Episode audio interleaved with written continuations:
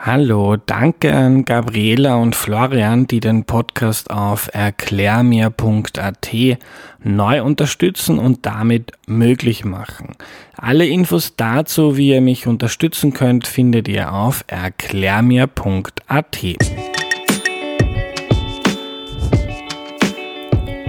Hallo, ich bin der Andreas und das ist Erklär mir die Welt, der Podcast, mit dem du die Welt jede Woche ein bisschen besser verstehen sollst. Heute geht es um den Kampf gegen die Klimakrise und Lösungen zeigt uns hoffentlich Gernot Wagner auf. Hallo. Hallo. Äh, was der Klimawandel ist und warum es ihn gibt, haben wir schon in Folge 21 besprochen. Da war dein Kollege Ottmar Edenhofer da. Heute konzentrieren wir uns darauf, was wir dagegen machen können. Vor allem äh, auf eine Steuer auf CO2, äh, die die meisten Auskenner für die klügste Lösung halten. Aber bevor wir darüber reden, lieber Gernot, kannst du dich bitte noch kurz vorstellen? Gerne. Also, wie ihr vielleicht hört, bin ich tatsächlich Österreicher. Allerdings seit nach der Matura, kurz nach der Matura, seit 1998 äh, lebe ich in Amerika. Mhm. Ähm, also eigentlich, ich habe noch nie wirklich in Amerika gelebt. Ich lebe an den Küsten, äh, habe an den Küsten gewohnt. Äh, ich, mit 18 hat es angefangen zum Studium an Harvard dann ein Jahr an der Westküste an Stanford weiter studiert, dann zurück nach Cambridge, vier weitere Jahre Studium. Ähm, und ja, dann, dann ging es einmal kurz nach New York, äh, sechs Jahre lang, lang, nach New York und jetzt bin ich schon wieder fast sechs Jahre zurück in äh, Cambridge. Ähm, Lehre, unterrichte dort ähm, Umweltökonomie. Mhm. Du beschäftigst dich auch viel mit dem Klimawandel. Äh, Gehörst du auch zu den Ökonominnen und Ökonomen, die sagen, eine CO2-Steuer ist einer der größten Hebel im Kampf? Uh, jein. jein. Also, also, ich würde sagen, einerseits ja, natürlich. CO2-Steuer im weitesten Sinn ist tatsächlich die Lösung. Mhm. Und uh, um das jetzt zu qualifizieren, um, uh, es hat die Lösung schon länger als das Problem gegeben. Also es war Anfang des 20. Jahrhunderts, ähm, dass wir zum ersten Mal, wir als Ökonomen, damals war ich noch nicht ähm, dabei bei den Debatten, aber so in den 1920er Jahren ähm, ging es darum, ähm, zu eruieren, wie man, was Ökonomen auf gut Deutsch Externalitäten nennen, ähm, eindämmen kann. Was sind Externalitäten? Ähm, also jetzt wieder zum Klimawandel zurückzukommen, wenn ich in äh, Boston in den Flieger steige und nach Wien fliege, also Direktflug gibt es keinen, was noch schlechter ist, weil die zwei Flüge starten und landen viel mehr dann dazu beitragen, als es ein Direktflug machen würde. Aber Boston-Wien oder New York-Wien sind ungefähr eine Tonne CO2. Nicht der ganze Flieger. Ich persönlich und nicht ich vorne in der Business Class, wo ich sowieso fast nie sitze, sondern hinten. Hm. 44. Reihe, Mittelsitz. Ähm, eine Tonne CO2 pro Person und pro Flug, also hin und zurück, möchte ihr nach Hause auch wieder, hm. sind es zwei Tonnen. Okay, jede dieser Tonnen verursacht einiges an Kosten. Ähm, so, Ökonomen berechnen diese Dinge ähm, ungefähr die Dinge, die wir tatsächlich berechnen können, machen ungefähr pro Tonne CO2 in heutigen Zahlen um die so 50, 40, 50 oder so Dollar, Euro, macht dann eigentlich kaum einen Unterschied. Das heißt, man rechnet, ähm, aus. sorry, dass ich dich unterbreche, ja. man rechnet den Schaden aus, den das CO2 über Erwärmung und anderes äh, auf die Ökonomie hat, auf die Wirtschaft hat und Genau. Kommt auf die 50 und Euro. Und das CO2, also jede Tonne CO2, die heute ausgegeben wird, bleibt da hunderte von Jahren oben in der Atmosphäre. Das heißt, es geht um die Schäden nicht nur heute und morgen, sondern übermorgen, in 100 Jahren, in 1000 Jahren. Mhm. Ähm, die werden dann zurückgerechnet auf heutige Euro, heutige Dollar. Äh, und jede dieser Tonnen verursacht so 40, 50 Dollar, äh, Dollar Euro an ähm, Schäden. Okay, mhm. so, worum geht es dann tatsächlich? Zurück zur CO2-Steuer. Es geht darum, dass ich diese 40, 50 Euro selbst bezahle. Wer bezahlt sie jetzt? Sieben Milliarden von uns.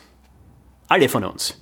Jeder von uns bezahlt einen Bruchteil eines Eurocents, damit ich das Privileg habe, in den Flieger zu steigen und nach Österreich zu fliegen. Mhm. Ähm, und worum geht es jetzt bei diesem ökonomischen Prinzip? Also der Ökonom war Arthur Pigou, ähm, der diese Lösung im Prinzip erfunden hat, gefunden hat. Äh, es geht darum, auch wieder Fachausdrücke hier, diese Externalitäten zu mhm. internalisieren. Also mit anderen Worten, du und ich bezahlen die Kosten selbst. Darum geht's. Ähm, und das ist im Allgemeinen, was Ökonomen damit meinen, wenn sie von CO2-Steuer sprechen. Also es geht jetzt nicht unbedingt konkret tatsächlich um eine Steuer. Es geht darum, ähm, die Kosten zu tragen, die Kosten selbst zu bezahlen und die, so Shortcut, die, die, Kurzbezeichnung dafür ist CO2-Tax in Englisch, CO2-Steuer auf Deutsch. Mhm. Okay, du meinst, das ist gut, vielleicht nicht gut genug, nicht ausreichend. Vielleicht reden wir ein bisschen später drüber. Wenn es gut ist, wenn es viele für sinnvoll erachten, eine CO2-Steuer, klingt ja auch relativ einfach einzuführen. Warum ähm, reden wir dann schon so lange drüber und es gibt sie noch nicht? Ähm, gibt's. Wie viel Zeit haben wir? Es gibt hunderte Gründe dafür. Ähm, aber so im Endeffekt, in der EU zum Beispiel, gibt es so etwas nicht die Steuer selbst auf EU-weiter Ebene. Es gibt ein Emissionshandelsgesetz, das eine Obergrenze für CO2-Emissionen setzt. Nicht alle EU-weit, sondern um 50 Prozent der Emissionen sind ungefähr abgedeckt. Innereuropäische Flüge zum Beispiel sind abgedeckt. Also der Flug von London nach Wien, okay gut, innereuropäisch, also vielleicht bald nicht mehr, falls äh, England aus der EU austritt, aber von Paris nach Wien, der Flug ist tatsächlich abgedeckt.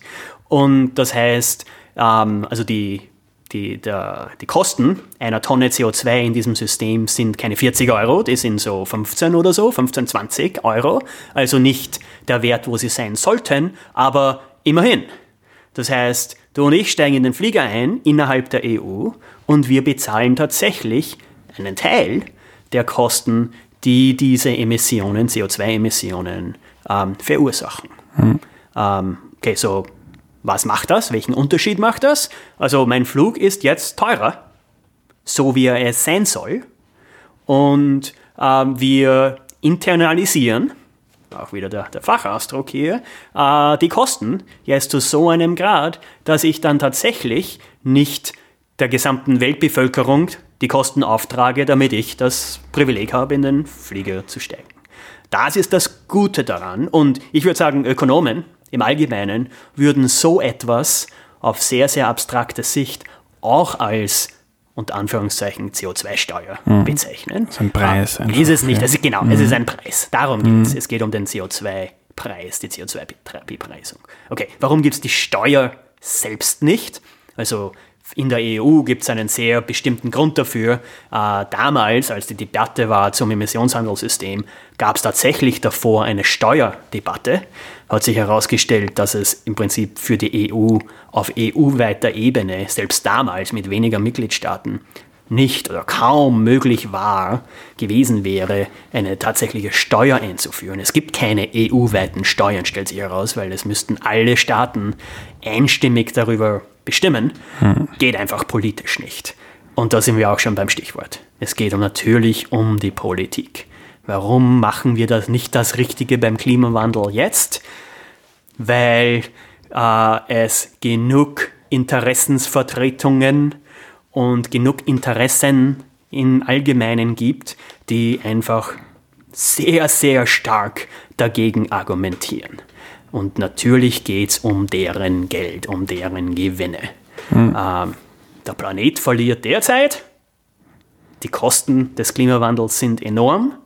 Aber natürlich gibt es auch tatsächlich Kosten des Handels des Handelns, Entschuldigung, mhm. ähm, und die paar wenigen, die am stärksten betroffen sind davon, Stichwort Ölunternehmen, Stichwort Kohlekraftunternehmen zum Beispiel, mhm. die wettern natürlich dagegen. Die machen alles wie nur irgendwie in ihrer äh, Power, um dagegen zu argumentieren. Mhm. Und ja, so ist die liebe Politik. Ja. Ich würde ich würd heute gerne das Ex Gedankenexperiment machen. Wir gehen davon aus, dass der politische Wille da ist, weil es gibt okay, zig Gründe. Ja. Mhm. Äh, und ähm, gibt ja auch Anzeichen, dass es äh, nach vorwärts geht. Vor ein paar Wochen war einer der Organisatoren von Fridays for Future da mhm. im Podcast. Toll, ja. Vielleicht gibt es irgendwann eine breite Bewegung in der Bevölkerung und, die, und eine kluge Politik, die das Backing hat und sie will was machen und was sie da machen könnte, das würde ich heute gerne mit dir besprechen. Toll. Okay, EU hat ein bisschen ein Problem, weil, nicht, weil gemeinsame Steuern schwierig zu verabschieden sind. In den USA, wenn, ist jetzt auch schwer vorstellbar, mhm. aber wenn Trump nicht mehr Präsident ist ähm, und die USA entscheiden sich, okay, wir machen eine CO2-Steuer. Mhm. Da wäre es äh, einfacher einzuführen und auch sinnvoll. Wäre es, ja, mhm. tatsächlich. Und allgemein, also um jetzt nicht wirklich wieder auf die Politik zurückzukommen, aber im Endeffekt, äh, die Wahl von Trump in Amerika wird es vielleicht sogar eher möglich machen, in Amerika eine CO2-Steuer zu sehen. Natürlich jetzt nicht. Während Trump im Amt ist, natürlich nicht. Aber das Pendel schwingt derzeit so stark, in die andere Richtung. Also stellen wir so die Alternative äh, vor, falls vor drei Jahren Clinton gewählt worden wäre, wäre die Politik, die vernünftige Politik, Klimapolitik unter Obama weitergeführt werden, worden. Ähm, Im Endeffekt, Greta Thunberg wird es wahrscheinlich nicht geben. Fridays for Future würde es wahrscheinlich nicht geben, falls Clinton gewählt worden wäre. Mhm. Amerika wäre nicht aus Paris ausgestiegen und so weiter und so fort. Jetzt mit Trump und mit den Dummheiten, die derzeit passieren, ähm, sind das natürlich alles. Jede dieser Dummheiten ist ein Rückschritt für die Klimapolitik. Das ist natürlich klar. Aber Klimawandel im Allgemeinen ist so ein großes Problem, dass es leicht sein kann und es, dass die Hoffnung besteht tatsächlich, dass das Pendel jetzt so stark mhm. in die andere Richtung schwingt, dass diese Vorstellung eigentlich nicht allzu utopisch ist. Mhm.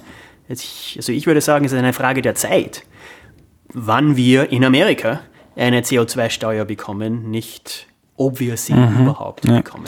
Und wie kann man sich das dann vorstellen? Eine Umsatzsteuer ist ja einfach. Ich kaufe meinen Kaffee, zahle 10% Umsatzsteuer in Österreich, glaube ich. Mhm. Ähm, passt einfach ja. abzuwickeln. Wie wäre es bei einer CO2-Steuer? Wer würde die bezahlen? Genau so. Mhm. Du als der Konsument. Und Kaffee ist ein gutes Beispiel. Kaffee, ähm, ich bin auch ein Kaffeetrinker. Ich werde dann auch Kaffee trinken, obwohl Kaffee einiges an CO2 verursacht. Der CO2-Fußabdruck ist groß, der Wasserverbrauch ist groß und so weiter und so fort. Die Transportkosten sind groß, stellt sich heraus, die Bohnen wachsen nicht im Burgenland. Äh, Noch nicht, ja, Klimawandel. Ja, genau, ja, ja, das leider. Ähm, aber ähm, äh, im Endeffekt würde der Konsument dann die Kosten dazu zahlen. Also das der, natürlich, also es geht jetzt nicht um darum, den Kaffee von so von der Tasse von 2 Euro auf 20, 200 hinaufzuschrauben. Also so eher so auf die Sicht von, ähm, von 10% oder so Mehrwertsteuer im Prinzip. Mhm. Ähm, und äh, ja, es geht darum, ähm, dass der Konsument diese Kosten tatsächlich sieht. Mhm. Darum geht's. Darum geht's. Also, so wie gesagt, ich werde immer noch Kaffee trinken. Es geht jetzt nicht darum, Leute vom Kaffeetrinken abzugewöhnen. Aber auf durchschnittliche Sicht gesehen, also Amerika, 350 äh, Millionen ähm, Amerikaner ähm, rund, äh, natürlich geht es darum, auf statistische Sicht gesehen, ähm, CO2 so zu vermeiden, indem Konsumenten, Konsumentinnen höhere Kosten sehen, für gewisse Produkte höhere Kosten, andere gehen hinunter, aber für gewisse Produkte höhere Kosten sehen und dann sagen, hm, die Äpfel sind heute ziemlich teuer. Die Äpfel, die eingeflogenen aus Südafrika oder aus Chile, sie in Amerika, sind ziemlich teuer. Vielleicht kaufe ich die, die einen kleineren CO2-Abdruck haben, Die lokalen zum Beispiel, die organischen lokalen Äpfel, äh, biologisch äh, ähm, äh, lokalen Äpfel, die dann tatsächlich auf relative Sicht gesehen billiger wären. Hm. Das heißt, es geht um das Preissignal. Mhm. Ich als Konsument sehe, dass die CO2-intensiven Produkte teurer sind, ich kaufe davon weniger. Ist das nicht schwierig abzuwickeln, jetzt bei jedem Kaffee oder jedem Apfel im Supermarkt genau zu wissen, wie viel CO2, wie groß ist der CO2-Abdruck und wie hoch muss ich dann die Steuer anlegen? Gut, es wird ja nicht direkt bei der Supermarktkasse berechnet. Äh, es geht darum, äh, den CO2-Input in das System, in die Wirtschaft zu besteuern. Mhm. Das heißt, die paar wenigen Unternehmen, und das sind tatsächlich wenige Unternehmen, da auch wieder zurück zur Politik, das sind genau die Unternehmen, die dagegen wettern und die CO2-Steuer natürlich nicht wollen, aber es sind diese Dutzenden von Unternehmen upstream, ähm, die diese Steuern dann bezahlen würden und dann natürlich die Kosten an den Endkonsumenten äh, weiterleiten, zum teilweise, nicht alles natürlich. Ähm, und äh, das muss natürlich berechnet werden. Das kann auch ziemlich leicht berechnet werden. Also mittlerweile jedes, jedes Smartphone kann eine App haben, wo berechnet wird, wie der CO2 äh, äh, des Produktes im Supermarkt ist. Mhm. Es geht darum, eigentlich das System zu vereinfachen.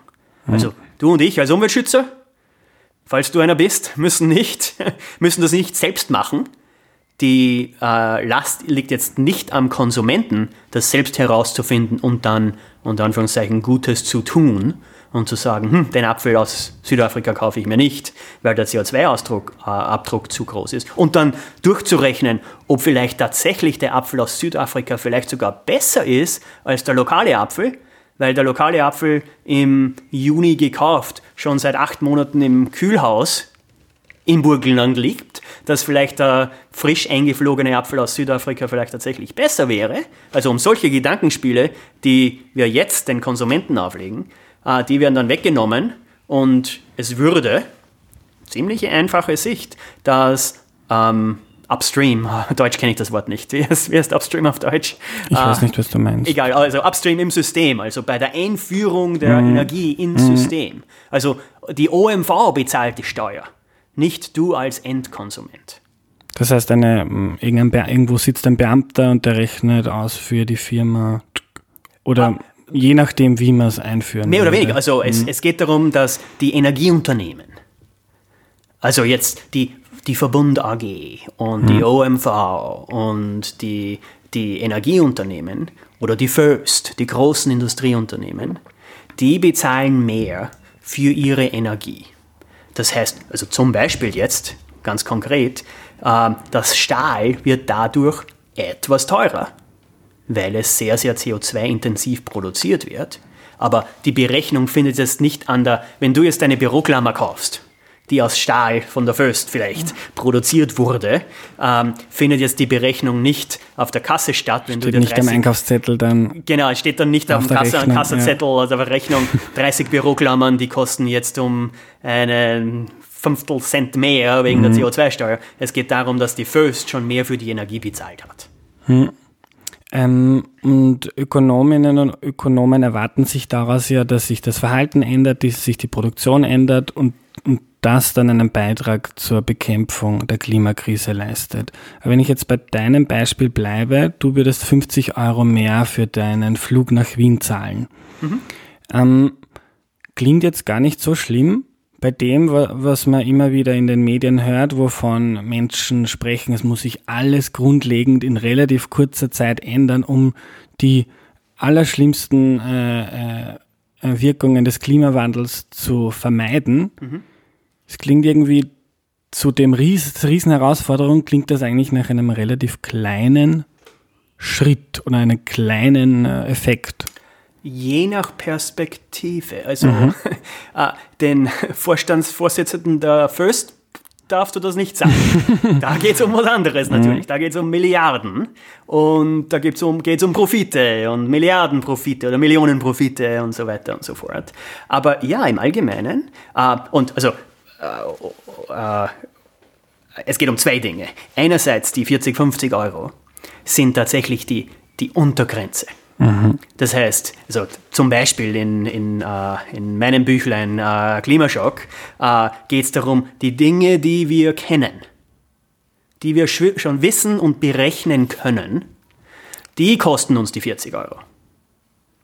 Die Dinge, die wir nicht berechnen, die Known Unknowns, die bekannten Unbekannten oder die unbekannten Unbekannten, die Dinge, die wir nicht kennen derzeit und nicht berechnen können, die sind noch viel, viel teurer. Also das ist ein Punkt. Das heißt, die 40, 50 Euro sind tatsächlich die Untergrenze. Wir werden das Klima, das Weltklima nicht, den Klimawandel nicht lösen durch eine 40, 50 Euro CO2-Steuer. Aber ähm, es ist tatsächlich der Fall, dass diese Steuer, so eine Steuer von 40, 50 Euro oder so, eigentlich ja, sehr, sehr machbar ist. Ähm, die Kosten, es gibt Kosten, natürlich gibt es die. Also der Durchschnittseuropäer gibt 10 Tonnen CO2 pro Jahr aus. Also der Durchschnittseuropäer zahlt jetzt 500 Euro pro Jahr CO2-Steuer. Das ist je nach Perspektive eigentlich einerseits sehr, sehr machbar. Und es geht natürlich jetzt nicht darum, die Steuerbelastung insgesamt zu erhöhen. Es geht natürlich darum, andere Produkte äh, äh, weniger zu besteuern. Zum Beispiel, also das, das Gedankenspiel, das Ökonomen sehr gerne äh, durchspielen äh, und auch verdammt viel Sinn macht, ist, wir besteuern derzeit die Arbeit. Arbeit ist gut. Wir wollen haben, dass mehr Leute Arbeit finden und Arbeit haben. Warum besteuern wir etwas, das eigentlich gut wäre und deshalb äh, durch die Steuer eigentlich äh, Leute davon abhalten zu arbeiten? Das ist natürlich der Fall. Anstatt das zu besteuern, was wir für schlecht finden, berechtigterweise für schlecht finden, und im Prinzip einen Steu äh, Steuerreform, Steueraustausch, weniger Lohnsteuer, mehr CO2-Steuer. Hm. Einfach, simple. Hm. Und es würde tatsächlich alles, was wir, was wir so denken, was richtig und wichtig ist, in die richtige Richtung lenken. Hm. Arbeit ist gut, CO2 ist schlecht und ja, insgesamt geht's, also das heißt jetzt nicht zum Beispiel, dieses Beispiel jetzt durchzurechnen, es geht jetzt nicht darum, die gesamte Lohnsteuer abzuschaffen. Wir bezahlen, ein Durchschnittsösterreicher bezahlt viel mehr als nur 400, 500 oder so Euro pro Jahr an Lohnsteuer. Das heißt, die Lohnsteuer würde jetzt um die 500 Euro runtergehen und CO2-Steuer geht durchschnittlich um 500 hinauf. Es geht um den Durchschnitt hier. Hm. Also mit anderen Worten, die, die viel fliegen, lange mit dem uneffizienten Auto in die Arbeit fahren und so weiter und so fort, ein verdammt großes Haus haben und so weiter, die bezahlen mehr an CO2-Steuer und der in einer Dachwohnung in Wien zu Fuß oder mit dem Rad in die Arbeit fährt, bezahlt natürlich einiges weniger an CO2-Steuer, weil er sein Leben viel effizienter gestaltet als jemand, der draußen am Land, hm. im großen Haus hm. und so weiter und so fort. Äh, darum geht es. geht tatsächlich, also auf langfristige Sicht gesehen, nicht von heute auf morgen natürlich, aber auf langfristige Sicht geht es darum, solche Entscheidungen mitzusteuern. Hm. Und dabei geht es natürlich auch um viel, viel mehr. Da geht es um Politik, da geht es um ähm, äh, zum Beispiel Regionalpolitik, Verkehrspolitik. Also ich, äh, mein Elternhaus, also ich bin in Amstetten aufgewachsen. Jetzt sitze ich in Wien, bin mit dem Zug angekommen. Jeder Zug derzeit mittlerweile bleibt im Tullnerfeld stehen. Dort gibt es ein Parkhaus, einen Bahnhof und sonst so ziemlich nichts. Warum wurde das gemacht? weil Regionalpolitik und so weiter und so fort, es ging darum, ähm, zu ermöglichen, Leuten zu ermöglichen, im Tullnerfeld zu wohnen, dort ein Haus zu bauen und schnell und billig nach Wien zu kommen. Also einerseits mit der Bahn, was natürlich sehr, sehr gut ist, andererseits draußen im Grünen, äh, Suburbs, Suburbia, wie es auf gut Deutsch heißt, äh, äh, zwei Kinder, ein Hund, zwei Garagen und so weiter und so fort. Also anstatt jetzt die Aspern-Stadt oder so weiterzubauen oder äh, Wohnhäuser effizienter zu machen und so weiter und so fort, wurde hier auf große, langfristige Sicht Regionalpolitik betrieben, die äh, genau das Gegenteil forciert, mhm. die mehr CO2-Emissionen forciert. Mhm. Ähm, und deshalb äh, geht es bei einer CO2-Steuerdebatte um viel, viel mehr mhm. als nur die, unter Anführungszeichen, Steuer. Es geht darum, um Klimapolitik zu steuern. Eine Steuer ist Teil davon. Und ja, je höher die Steuer, desto weniger Autofahren, desto weniger uneffizientes Autofahren, mhm. äh, desto weniger ähm, Verschwendung von Energie und so weiter und so fort. All das ist gut. Aber um tatsächlich das Klimaproblem zu lösen, geht es um viel, viel mehr mhm. als nur diese einfache, einzigartige oder einzelne Steuer auf CO2. Mhm. Ähm, du hast jetzt gesagt 40, 50 Euro, wenn man die äh, Dinge, die wir oder die Ökonom, Ökonomen berechnen können, hernehmen. Mhm. Gibt es Schätzungen, was, wenn man alle nicht berechenbaren Folgekosten äh, reinpackt, auf was man kommen müsste? Äh, gute Frage. Also eine dieser Berechnungen läuft gerade auf meinem eigenen Computer. äh, Antwort gibt es in, in, zwei Tagen.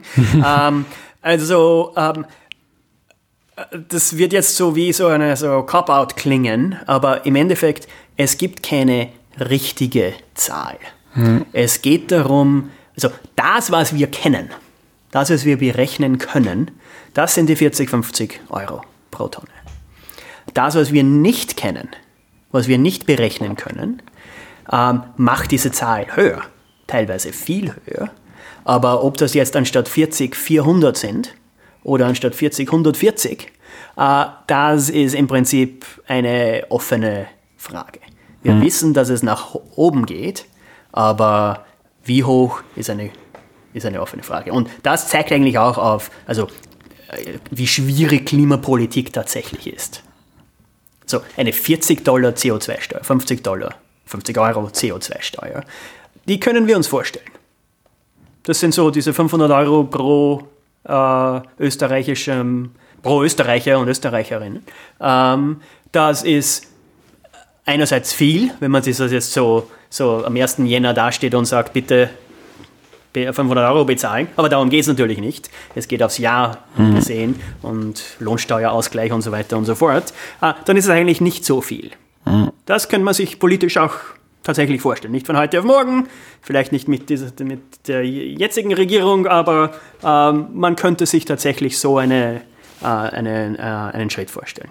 Ähm, falls die richtige Zahl bei 400 oder 500 liegt, zehnmal so hoch, ist das natürlich eine ganz, ganz andere Frage. Da geht es um, um, da haben wir nicht die, die richtigen Instrumente, falls wir nur von CO2-Steuer oder selbst auch Emissionshandelsgesetz sprechen. Mhm. Da geht es um viel, viel mehr. Da geht es um direkte, direktere Interventionen in die Politik, äh, in, in die, in die, äh, in die Wirtschaft. Da geht es wirklich dann darum, um so Verkehrspolitik zum Beispiel.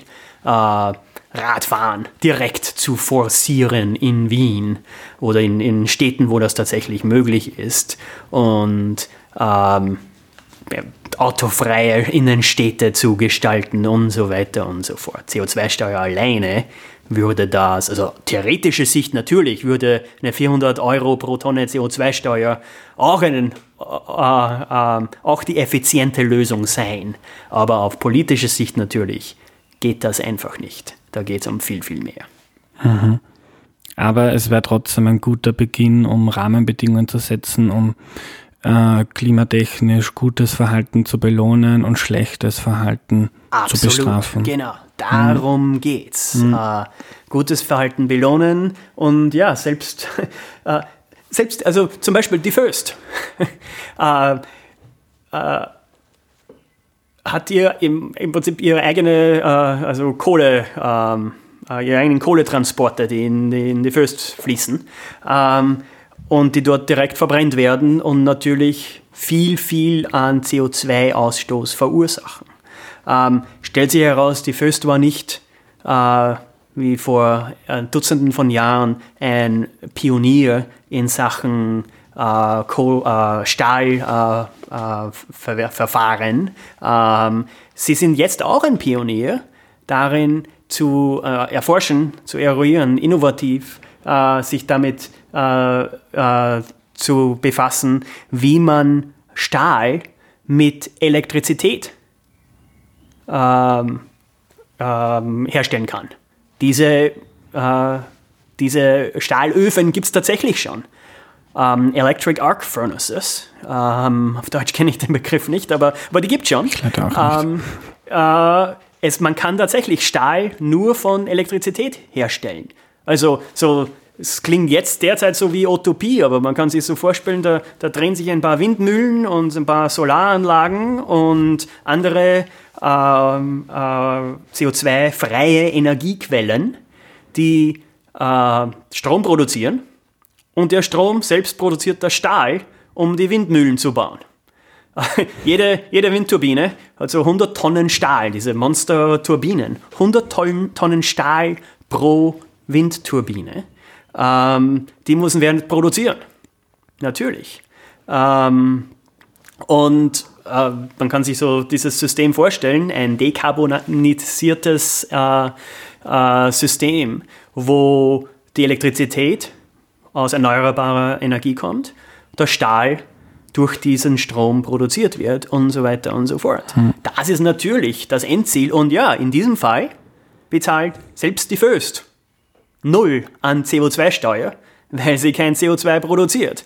So, die Incentives mhm. sind dann genau auf diese Richtung ausgelegt, um zu sagen, okay, wir äh, versuchen, äh, Verfahren zu, äh, herzustellen, Verfahren zu, ähm, ähm, äh, einzusetzen, die selbst Stahl CO2-arm produzieren.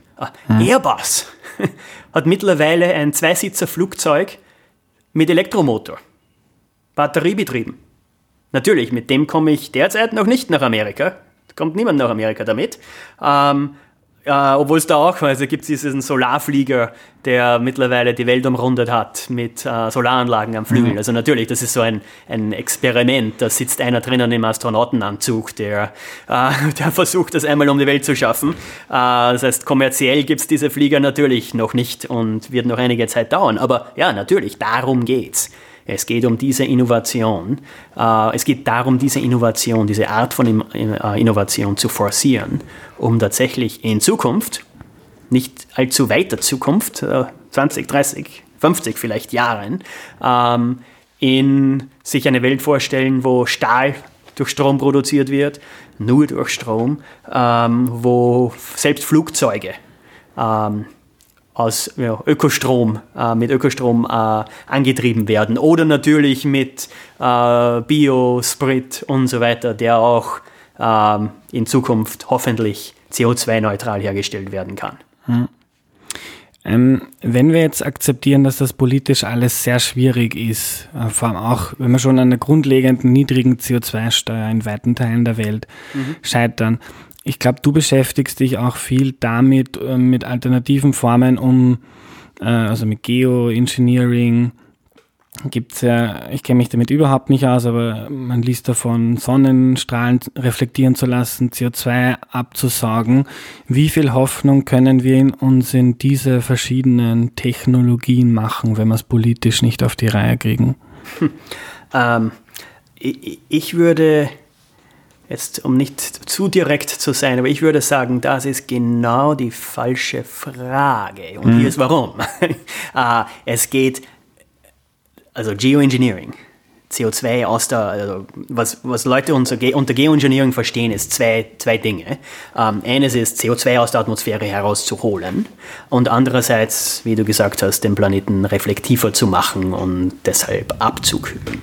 Um, ähm, äh, und ja, ich befasse mich tatsächlich mit diesen Themen, vor allem dem letzteren, also den noch viel radikaleren Einschnitt, ähm, möglichen Einschnitt. Ähm, äh, allerdings darf das einfach nicht als Alternative zu politisch schweren Emissionsreduzierungen dargestellt werden. Äh, da, darauf habe ich davor mhm. reagiert. Also äh, es geht im Prinzip darum, zum Beispiel CO2 aus der Atmosphäre herauszuholen. Ähm, das klingt teuer, ist es auch. äh, es gibt tatsächlich, es gibt in, äh, in Kanada äh, äh ein Unternehmen, äh, Western Canada, Carbon Engineering heißt das. Uh, full Disclosure, mein uh, Co-Director des Solar Geoengineering Research Institutes an, an Harvard, uh, wo ich derzeit bin. er ist der der Co-Mitbegründer dieses Unternehmens, dieses kanadischen Unternehmens. Es gibt auch eines in der Schweiz, die genauso, äh, genauso agiert. Die haben mittlerweile, die bauen mittlerweile äh, so Testanlagen, um tatsächlich CO2 aus dünner Luft herauszuholen. Und also im Schweizer Unternehmen geht es darum, das CO2 dann im Prinzip in der Erde zu vergraben. Ähm, Im ähm, äh, bei Carbon Engineering geht es darum, das CO2 in Biosprit umzuwandeln und dann CO2-negative ähm, Flüssigtreibstoffe herzustellen. Negativ in dem Sinn, dass das CO2 aus der Atmosphäre geholt wurde, um den Treibstoff herzustellen. Natürlich, der wird dann wieder verbrannt und das CO2 geht zurück in die, mhm. in die Atmosphäre. Aber es, das wäre, in so diese Utopie, uh, utopische Vision, tatsächlich ein, ein Kreislauf, der äh, nachhaltig wäre. Falls nicht zu viel CO2 in der Atmosphäre ist und wir unsere Flugzeuge zum Beispiel immer noch mit Flüssigtreibstoff antreiben, nicht Elektroflieger, sondern ähm, äh, Sprit, Treibstoff. Allerdings der Treibstoff wird so produziert, indem er CO2 aus der Atmosphäre geholt wird. Okay, das ist teuer. Das ist verdammt teuer. Das heißt, um so etwas in die Wege zu leiten, um so etwas tatsächlich realistisch zu machen, brauchen wir immer noch eine CO2-Steuer, brauchen wir eine verdammt hohe CO2-Steuer. Und sobald wir dorthin kommen, so eine hohe CO2-Steuer zu haben, haben wir natürlich schon alle diese anderen Schritte auch gemacht, die nötig sind, um überhaupt einmal dort zu einer CO2-Steuer von 100 Dollar oder so äh, zu kommen. Ähm, also mit anderen Worten, es ist keine Alternative. Wenn die Politik ähm, äh, keine CO2-Steuer will, gibt es Carbon Capture auch nicht. Können wir kein CO2 aus der Atmosphäre holen. Okay, mhm. für Solar Geoengineering ist es etwas anderes. Ähm, da ist das Problem, dass es eigentlich zu billig ist. Also das klingt jetzt irgendwie komisch, weil mhm. im Endeffekt auf rationale Sicht gesehen, es kann doch nie irgendetwas zu billig sein. Es ist nicht gut, wenn es billig ist. Ist es. Aber da ist tatsächlich das Problem, das du angesprochen hast, dass es viele, die natürlich jetzt auch schon nach jeder möglichen Ausrede suchen, nicht genug zu tun, nicht genug ans, in Sachen Klimapolitik zu tun, die könnten tatsächlich werden, höchstwahrscheinlich oder mit ziemlicher Sicherheit, tatsächlich auf diesen möglichen, diese möglichen, mögliche Technik, Technik äh, zeigen und sagen, ha, da ist die Lösung zum Klimawandel wir brauchen keine CO2-Steuer. Okay, für die Leute äh, würde ich sagen, äh, äh, ist die direkte Antwort, okay, tut mir leid, Solar Geoengineering ist keine Lösung zum Klimawandel. Ähm, also so, um so medizinische ähm, Analogien zu kommen, also es ist ungefähr so wie Chemotherapie. Eigentlich selbst nicht, nicht einmal so wie Chemotherapie, weil Chemotherapie eigentlich attackiert tatsächlich den Krebs selbst.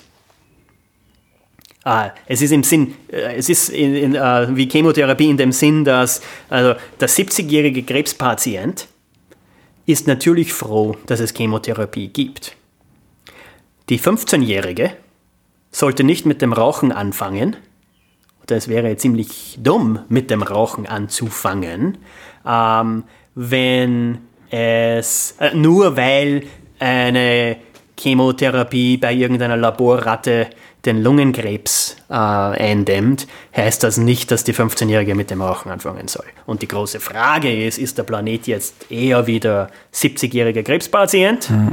Ich sagen würde, wo wir tatsächlich der mittlerweile schon sind.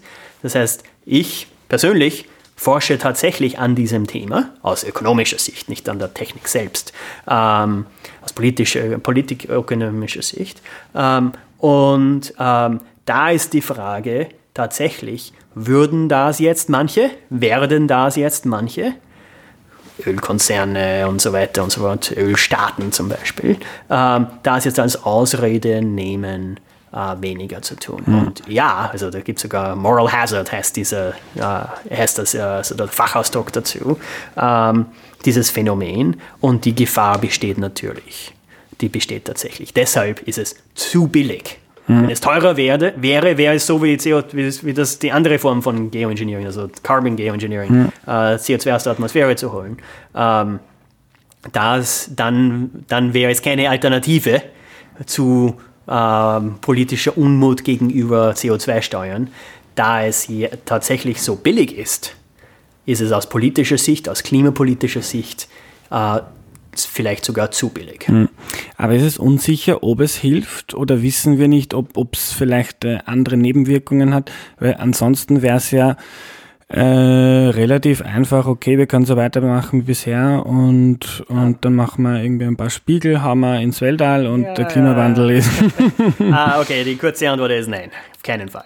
Uh, oh, so einerseits ist es tatsächlich unsicher, ungewiss. Also es gibt genug Risiken, es gibt genug Dinge, die wir nicht kennen, auch nicht kennen können.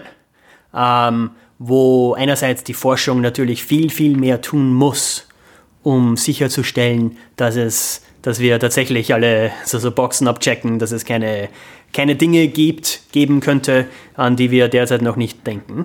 Ähm, das einerseits. Und, okay, Newsflash, es wird immer Dinge geben, an die wir davor nicht gedacht haben. Das ist natürlich das große Problem dabei. Ähm, Andererseits, um wieder auf den ersten Punkt zurückzukommen, es ist einfach keine Lösung. Also da ist eigentlich Chemotherapie ist die, eine schlechte Analogie. Eine bessere wäre so äh, Schmerzmittel. Es ist so, so planetarisches äh, Schmerzmittel. So, okay, so ich bin jetzt dieser fettleibige äh, 70-jährige äh, Patient mit großem Rückenleiden. Okay, ich hätte die letzten 60 Jahre meines Lebens mehr Diät und mehr Sport betreiben sollen. Habe ich nicht gemacht. Jetzt habe ich diese, diesen Stich im Rücken, Bandscheibenanfall. Ähm, Schmerzmittel hilft mir zweierseits. Einerseits lindert es den Schmerz direkt und das ist gut, ich fühle mich besser. Andererseits hilft es mir dabei, Sport zu betreiben. Das heißt, plötzlich fühle ich den, den Rückenstich, den Rückenschmerz nicht so stark. Jetzt darf ich, da kann ich tatsächlich die Stufen auf, auf und ab gehen. Natürlich, so wie gesagt, ich hätte schon in meinem früheren Leben viel, viel mehr Stufen steigen sollen viel, viel mehr zu Fuß unterwegs und so weiter und so fort, dass es gar nicht zu dieser Fettleibigkeit gekommen ist. Aber jetzt sind wir in einer Situation mit akuten Bandscheibenanfall und da ist tatsächlich natürlich dieser Patient jetzt froh, dass es das Schmerzmittel gibt. Solar Geoengineering ist so ungefähr wie, wie so ein Schmerzmittel. Es macht, also das, das, das Underlying, das, äh, das, das fundamentale Problem wird dadurch nicht gelöst. Allerdings könnte es tatsächlich nützlich sein, falls sich, und da muss die Forschung natürlich noch viel, viel mehr tun, falls sich tatsächlich herausstellt, dass äh, es überwiegend Vorteile gäbe, äh, die es möglich machen würden, dieses Schmerzmittel zu äh, direkt konkret eins anzuwenden. Und natürlich, jetzt um äh, wieder auf Klima zurückzukommen, wir sprechen über den Planeten hier. Wir sprechen jetzt nicht um den einzelnen Patienten, mhm. es geht mhm. um den Planeten. Es geht um alle von uns, um sieben Milliarden von uns, was natürlich viel, viel moralische, ethische, politische, äh, gesellschaftspolitische Fragen aufwirft, die natürlich viel weiter gehen als nur, unter Anführungszeichen, die Forschung. Selbst die sozialwissenschaftliche Forschung, mit der ich, ich mich befasse. Als Forscher können wir nicht sagen, dürfen wir, können wir nicht sagen, ähm, ob das jetzt gut ist oder schlecht. Was wir tun können, müssen, würde ich sagen, ist äh, zu eruieren, was wir tatsächlich darüber wissen können, mhm. um der Politik, um der Gesellschaft die Möglichkeiten zu geben, so ein, eine Intervention tatsächlich vielleicht ähm, mehr oder weniger rational planen zu können. Hm. Ähm, meine letzte Frage, wenn meinen Hörerinnen und Hörern das Klima ein Anliegen ist und wenn sie sich nicht irgendwann in der Zukunft auf äh, an einer Überdosis an Schmerzmit an planetarischen Schmerzmitteln angewiesen sein wollen, ähm, was können äh, was können Sie jetzt und heute tun? Ähm, ich würde sagen, erster Schritt ist natürlich so viel wie nur irgendwie möglich zu tun, um direkt den eigenen CO2-Ausstoß einzudämmen. Aber wir müssen uns auch klar sein, dass das keine Lösung zum Klimawandel ist. Natürlich sollen wir das, also ich, okay, ich selbst, ich bin Vegetarier, ich habe keinen Führerschein. Bin noch nie gefahren, habe noch nie einen Führerschein gehabt. Äh, warum nicht? Gut, weil jetzt das im Endeffekt moralisch Richtige ist. Und natürlich, ich habe mir mein Leben so eingerichtet, dass ich kein Auto brauche. Aber gut, ich bin, okay, unter Anführungszeichen, reich genug, um das machen zu können. Privilegiert genug, um das machen zu können. Ähm, das ist natürlich nicht für alle möglich.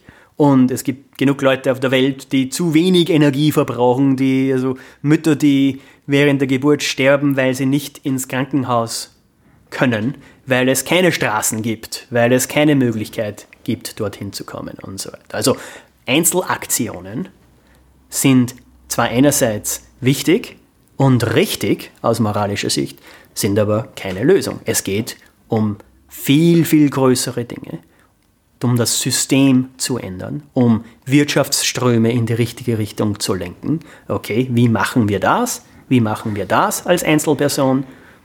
Wählen. Und jetzt nicht nur, also wählen, jetzt um unser Hauptthema zurückzukommen, also, also richtig wählen in diesem Sinn, äh, klingt ungefähr so wie CO2-Steuer. Das ist so jetzt die politikwissenschaftliche Version, von wenn Ökonomen von CO2-Steuer sprechen. Viele meinen nicht tatsächlich eine Steuer, so wie viele ähm, Politikwissenschaftler oder ich jetzt nicht tatsächlich meine, die einzige Alternative hier, die einzige Möglichkeit ist, richtig unter Anführungszeichen zu wählen. Für die richtige Klimapolitik zu wählen. Das geht, ist es natürlich nicht. Es gibt genug Dinge, die man machen kann. Sich engagieren. Fridays for Future. ein wichtiges, richtiges äh, Engagement.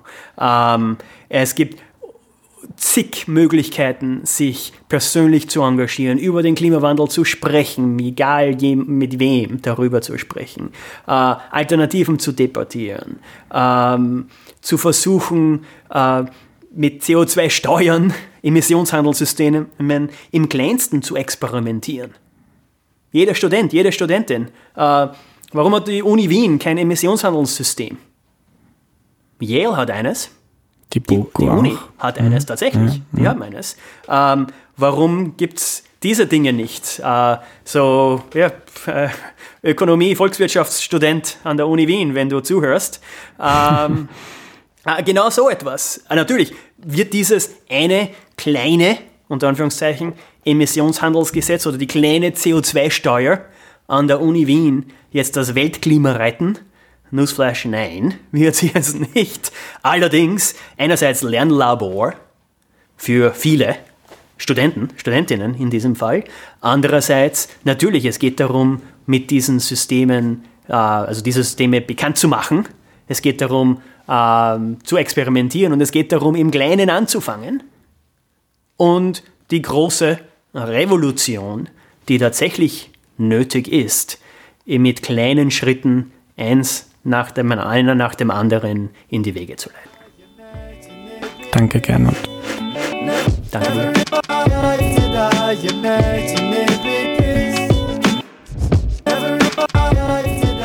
Das war die heutige Folge. Wenn sie dir gefallen hat, dann empfehle sie bitte einem Freund oder einer Freundin. Wenn du Lust auf mehr hast zum Thema, in Folge 21 wird erklärt, was der Klimawandel überhaupt ist und in Folge 51 war Mati Rando da, ein 14-jähriger Schüler, der Fridays for Future in Wien mitorganisiert. Danke fürs Zuhören, danke an alle, die Erklär mir die Welt unterstützen. Bis zum nächsten Mal. Tschüss.